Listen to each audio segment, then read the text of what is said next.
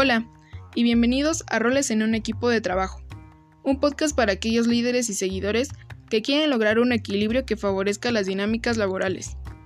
Yo soy Fernanda Mendieta, una estudiante de bachillerato y líder, que al igual que muchos más encabeza y dirige un grupo social y escolar.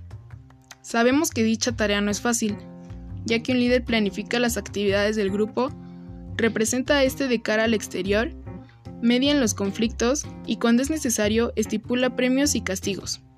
Muchas cosas, ¿no? Bueno, pues en mi podcast Roles en un equipo no solo te hablaré de cómo ser un buen líder, sino también de los roles que cada integrante de un equipo tiene y la importancia del coaching y feedback como complemento para el trabajo en equipo. Te doy la bienvenida a mi podcast y te felicito por adentrarte más al trabajo en equipo, ya que muchas veces no sabemos desempeñarlo. Estoy muy emocionada. Gracias por acompañarme y ahora comencemos. Roles en un equipo de trabajo. Formar equipos de trabajo permite a las personas unir las aptitudes y la fuerza de varias personas con perfiles diferentes.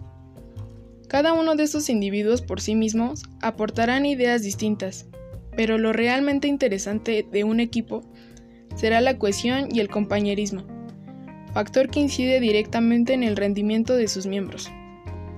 La Real Academia de la Lengua Española define el rol como el papel o la función que desempeña alguien. Conocer los tipos de roles con los que contamos es necesario para fomentar equipos de trabajo, pero también para saber motivar a cada persona, para segmentarles adecuadamente y evitar la fuga de talento. Es por ello que los roles para un equipo son los siguientes. Productor. Él sabe a dónde ir, qué hacer y es realmente emprendedor, por lo que puedo catalogarlo como el líder. Hacedor eficiente. Tiene inmensa voluntad para trabajar, aprender y mejorar. Lo catalogo como la mano derecha del líder. Hacedor no eficiente. Tiene algo de voluntad para ayudar. Sin embargo, su contribución no hace mucha diferencia en el resultado final. El PTS, fuente potencial de problemas.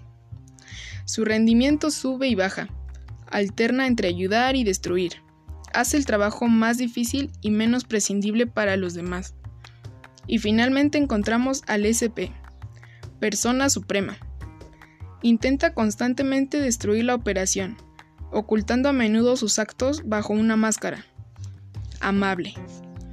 Este tipo de personas, si no se detecta a tiempo, puede ser una amenaza muy peligrosa para un equipo de trabajo. Vaya. Sin duda dichas personas siempre existen en un equipo de trabajo, ¿o no? Pero para entenderlo mejor, veamos un ejemplo de mi vida cotidiana con base en mi equipo integrador de la materia de desarrollo emprendedor. Mi equipo está conformado por cinco integrantes, Ivana, Jimena, Mariana, Rebeca y yo. Todas somos mujeres. Cada una tiene un rol. Por ejemplo, yo, Fer, soy la líder. Y tenemos que entregar un proyecto colaborativo para el fin de semana. Como líder, yo organizo lo que se debe hacer y reparto las tareas a mis seguidores. Mi compañera Jimena suele ser la primera en hacer su parte, y bien, dispuesta a ayudar con algo más. Mi compañera Ivana hace de igual forma su parte, pero en realidad no incluye su conclusión en su trabajo. Solo copió y pegó, cosa que yo pude haber hecho.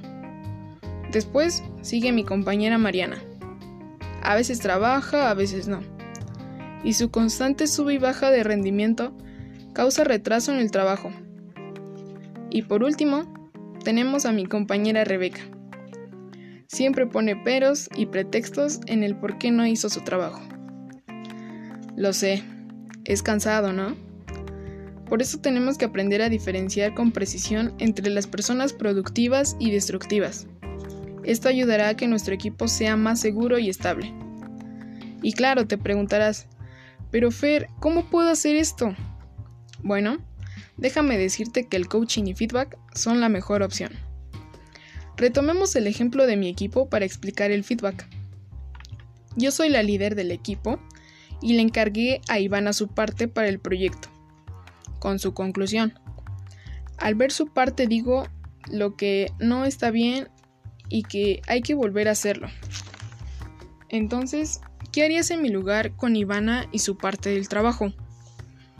Algunos de los comportamientos más habituales serían Acabando de leer el informe, llamo a Ivana y le digo que tiene que volver a hacer el trabajo.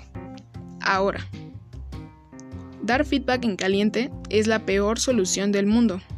Garantiza un conflicto. Otra sería mandarle un email respetuosamente y detallándole las cosas que están mal y se la envío. Aquí, según como sea la persona, puedes generar emociones de rabia, inseguridad o miedo, con lo cual tampoco sería una solución. O decir que la mejor opción es hacerla tú y que no le dirás nada a Ivana.